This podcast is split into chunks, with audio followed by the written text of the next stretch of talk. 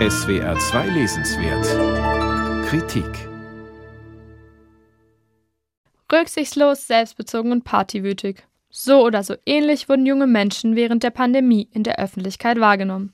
Mit diesem schlechten Image der Jugend will einander klar in ihrem spannenden Buch Nehmt uns endlich ernst brechen.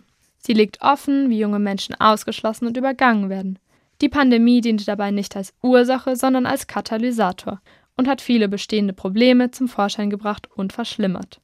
Bereits im Juli 2021 veröffentlichte Einander Klar einen Artikel in der Zeit über Jugendliche als Verlierer der Pandemie.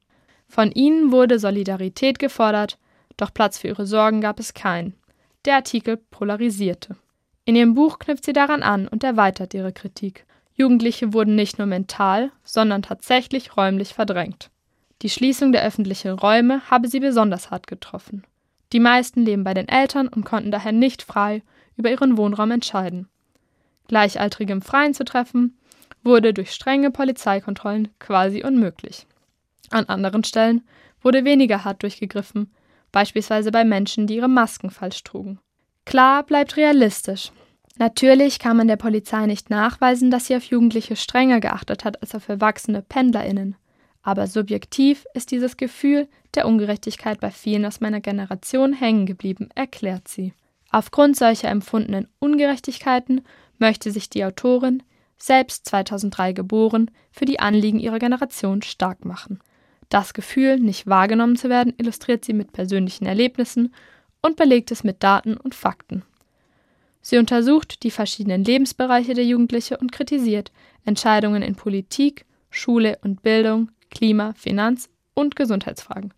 So kämpfen junge Menschen seit der Pandemie mit ganz besonderen gesundheitlichen Problemen. Viele Kinder und Jugendliche haben psychische Probleme, aber es mangelt an Therapieplätzen. Zahlreiche Stellen für Kinderärzte sind unbesetzt und auch in der Schule werde kein anwendbares Gesundheitswissen vermittelt.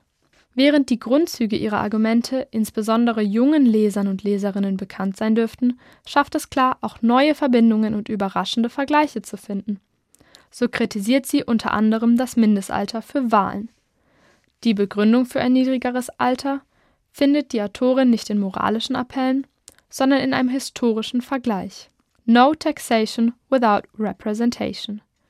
Das war eine zentrale Forderung der amerikanischen Unabhängigkeitsbewegung vor 250 Jahren, könnte aber auch von Jugendlichen heute stammen.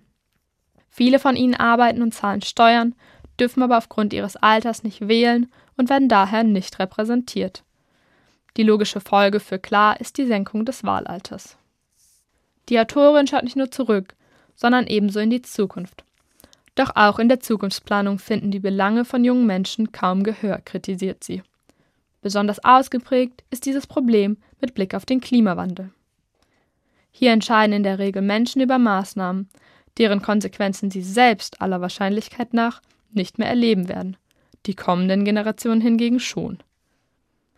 Bei aller Kritik finden sich auch viele Vorschläge und Ideen, wie die aktuelle Situation verbessert werden kann. Für Schule fordert einander klar, dass nicht mehr mit Tafel und Kreide unterrichtet werden soll, sondern dass digitale Medien stärker eingebunden werden. Es sollten verschiedene Arten des Lernens gefördert werden und Inhalte sollten sich auch an den Interessen der Lernenden orientieren.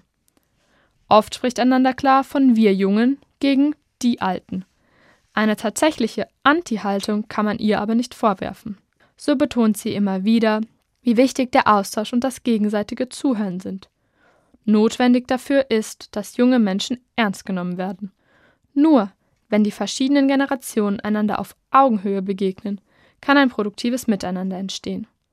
Ananda Klar bietet mit ihrem klar argumentierenden Buch eine Grundlage für so ein Gespräch, und man kann nur hoffen, dass ihre Kritik ernst genommen wird.